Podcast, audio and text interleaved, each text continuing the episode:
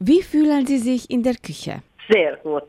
Ich liebe Kochen und genieße es immer, wenn ich jetzt im Herbst noch die letzten Urlaubstage damit verbringen kann, im Garten zu ernten und alle Zutaten zu verarbeiten. Was hat Sie zur Leidenschaft des Kochens bewegt? Ich glaube, das liegt in der Familie. Meine Mutter kam aus Agnetern, Agnita im Harbachtal. Und den Frauen aus Agnetern sagt man allgemein nach, dass sie sehr gut und gerne backen und auch kochen. Und meine Mutter waren fünf Schwestern und von denen hatten vier auch Töchter. Und wir haben alle sehr gerne äh, gekocht und gebacken. Und dazu wollte ich auch erzählen, wir haben eine WhatsApp-Gruppe mit den Cousins und Cousinen, die es inzwischen in die ganze Welt verschlagen hat. Und was machen wir da zwischen Kalifornien und Paris und Hermannstadt und Deutschland? Wir tauschen Rezepte von Oma aus und unsere Erfahrungen, wie man das eine oder andere macht. Also ich glaube, es ist ein bisschen auch familiär bedingt. Sie leben in einem traditionsreichen Umfeld. Siebenbürgisch-sächsische Tradition wird groß geschrieben. Wie spiegelt sich das in der Kochkunst in Ihrer Küche wider? Eigentlich nicht. Ich mag es zu experimentieren. Ich sehe eigentlich nur, wenn ich etwas ganz Neues koche, äh, aufs Rezept. Sonst gehe ich gut. Ich habe auch 40 Jahre, fast 50 Kocherfahrung. Ich äh, mixe dann einfach nach Lust und Laune zusammen Zutaten, Gewürze. Das Problem ist nur, dass ich das nie wiederholen kann. Manchmal sagen die Leute, oh, das war wundervoll, du musst mir sagen, wie du das gemacht hast, aber ich weiß es nicht mehr. Was kommt vor allem im Herbst auf den Tisch und äh, was bereiten Sie spezifisch im Herbstsaison vor? Wir äh, lieben alle die Vinette, die Auberginen in allen Formen. Äh, die mache ich mir auch zum Einfrieren für den Winter, weil meine immer besser sind als die gekauften.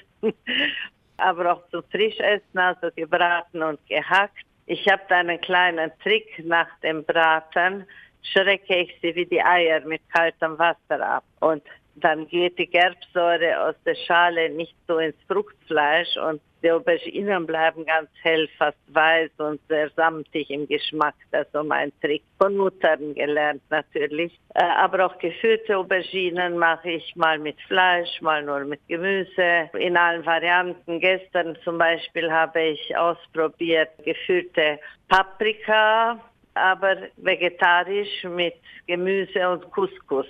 Das schmeckt aber ganz gut.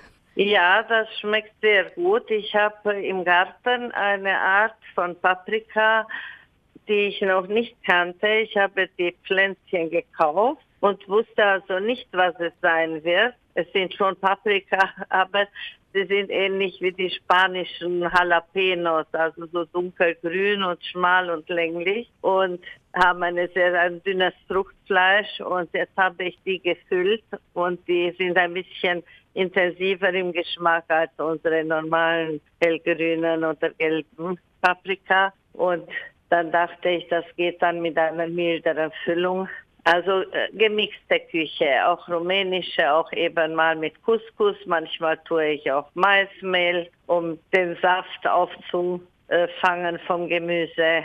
Auch die Gewürze alterniere ich mal, tue ich die in Anführungszeichen rumänischen Gewürze, Thymian und Oregano und Basilikum, die ich auch im Garten frisch habe. Mal tue ich die orientalische Variante, mal die asiatische mit Curry und Zitronengras. Welche sind Ihre Lieblingsherbstrezepte? Äh, zum Kochen oder Einkochen? oder beides. beides. beides. Ja, so wie ich schon sagte, einmal die Auberginen, die Vinette, äh, Sakuska natürlich, wobei ich das auf diesmal natürlich sage, meine sind die besten. Und deshalb mache ich trotz der großen Arbeit sie doch wieder.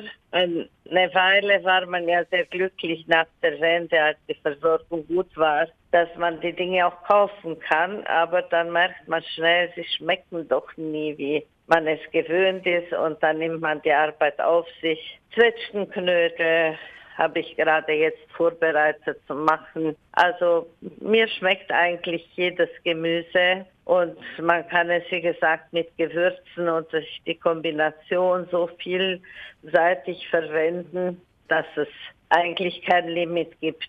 Auch äh, gefüllte Kohlrabi oder ich mache eigentlich aus den Blättern so Rouladen und schneide den Kohlrabi klein. Mit Dill und Rahm schmeckt das wunderbar. Was bereiten Sie aus äh, Früchte in der Herbstsaison vor? Das Übliche, also wie gesagt, wir haben viele Pflaumen, Zwetschgen und da habe ich auch schon eine Portion Zwetschgenröster gemacht und äh, Zwetschgenkuchen.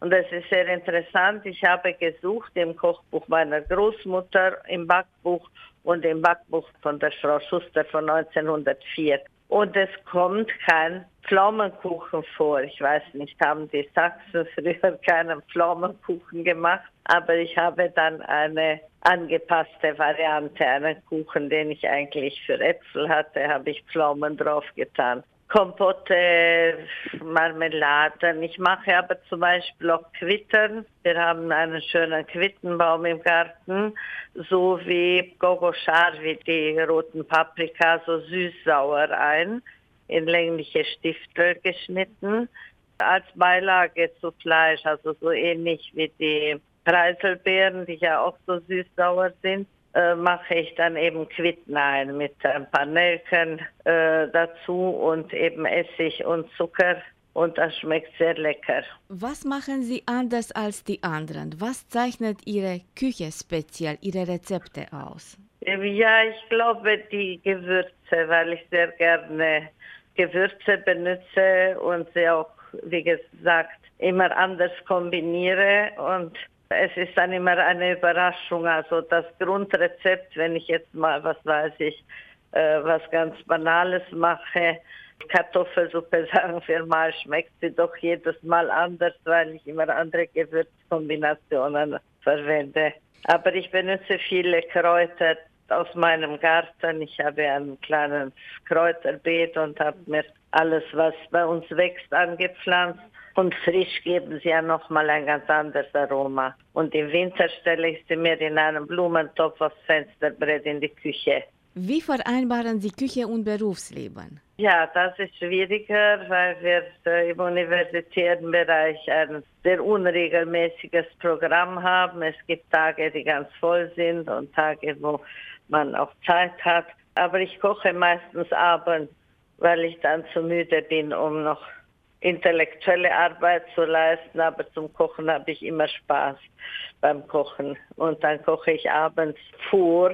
Ich meine, ich koche vor, aber oft kommt dann noch jemand vorbei, Freunde, die Familie, und dann wird es auch schon mal abends gleich wieder aufgegessen. Was geht gar nicht in Ihrer Küchenphilosophie? Sehr stark gebratenes und gewürztes Fleisch wir essen generell wenig Fleisch und vielleicht ist es eben auch familiär bedingt. Mein Vater hatte Gallensteine und so hat meine Mutter, seit ich ein Kind war, immer eher gedünstet als gebraten und weniger eben nicht mit Salz, Pfeffer aus den starken Gewürzen, sondern eben mit Kräutern gewürzt. Und das ist mir geblieben. Also so ein, das, was eigentlich den meisten Leuten schmeckt, so ein deftig gebratenes Steak vom Grill, das ist mir zu deftig, zu viel des Guten.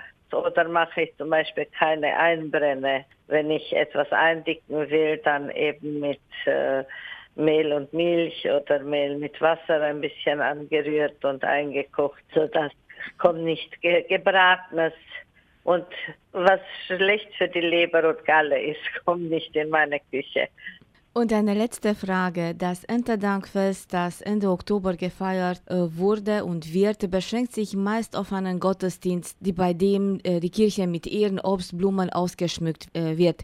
Welche sind die traditionellen Gerichte, die zu diesem Anlass vorbereitet wurden oder werden? Ehrlich gesagt, ich weiß nicht, ob es etwas Traditionelles gab, aber auf jeden Fall das Gemüse, das Obst, mit dem man die Kirche schmückt und ein frisches Brot, das hausgebackenes Brot. Äh, das bringen dann die Frauen aus dem Dorf, meistens aus der äh, Gemeindevertretung, aus dem Kirchenvorstand und äh, nach dem Gottesdienst holt man es wieder ab. In manchen Gemeinden bekommt es auch die Pfarrfrau, in anderen holen sich die Leute das wieder ab. Und dann werden natürlich diese Zutaten verarbeitet. Das ist dann Kürbis, eben ich meine die Dinge, die äh, sich eben auch ein paar Tage halten. Kürbis, Kraut, Äpfel, Birnen, Zwiebel auch. Das ist ganz lustig. In vielen Gemeinden hängen da ganze Zwiebelzöpfe am Altar, aber schön geflochten sehen sie ganz äh, hübsch aus.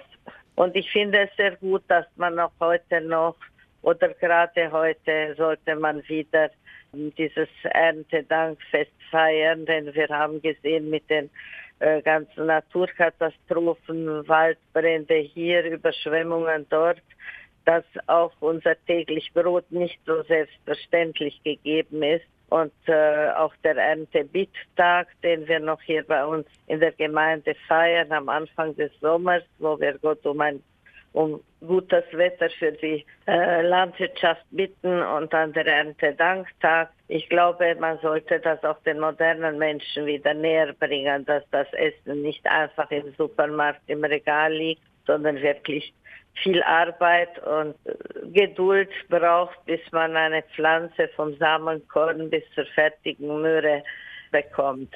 Herzlichen Dank für das Gespräch. Gerne.